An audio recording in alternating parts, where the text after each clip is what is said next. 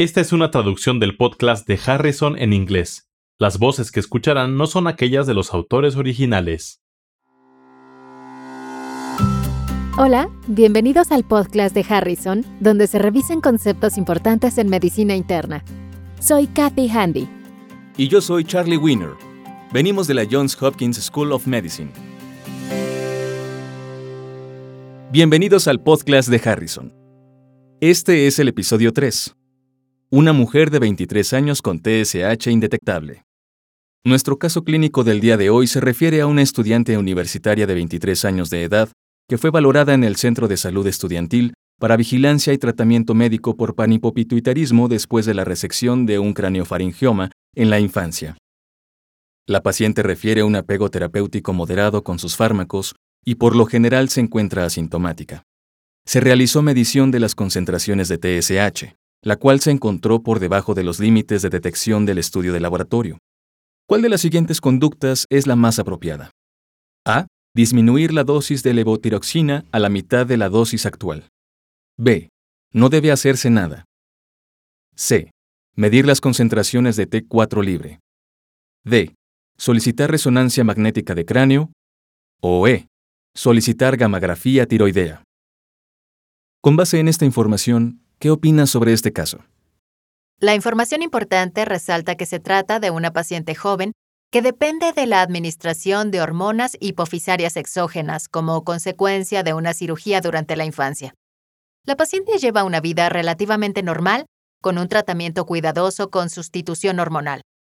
Además del reemplazo de hormona tiroidea en pacientes que han sido sometidos a extirpación de la hipófisis, es importante recordar que podría requerirse la administración de dosis adicionales de esteroides en situaciones de tensión fisiológica, por ejemplo, en enfermedades agudas.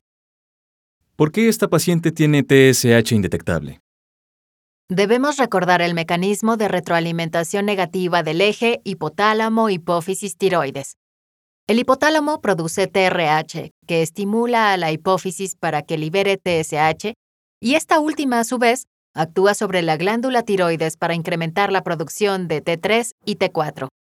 Todas estas hormonas participan en un mecanismo de retroalimentación negativa, de forma que la TSH hipofisaria ocasiona retroalimentación negativa sobre el hipotálamo con disminución de la producción de TRH. Y más tarde, T3 y T4 tienen el mismo efecto sobre la hipófisis, con disminución de la liberación de TSH. De forma que, al regresar a la pregunta sobre la TSH indetectable en este caso, Dado que la paciente no tiene hipófisis, no puede producir TSH, por lo que su medición carece de utilidad. ¿Cuál es la utilidad de la TSH para vigilar la función tiroidea en un paciente normal? La TSH es de utilidad en un paciente normal. Es una medición que se utiliza sobre todo para la detección de hipertiroidismo o hipotiroidismo, o bien para la monitorización de pacientes que reciben tratamiento de sustitución con hormona tiroidea por una enfermedad tiroidea primaria.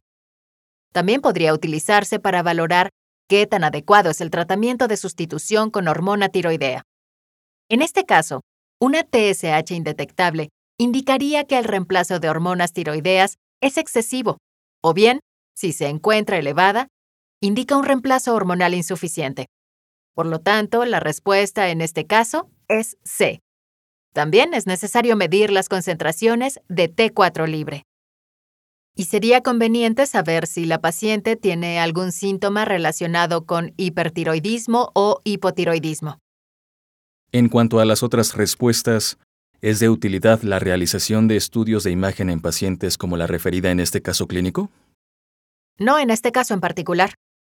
La resonancia magnética podría ser de utilidad si se sospecha una enfermedad intracraneal de nueva aparición o recurrente.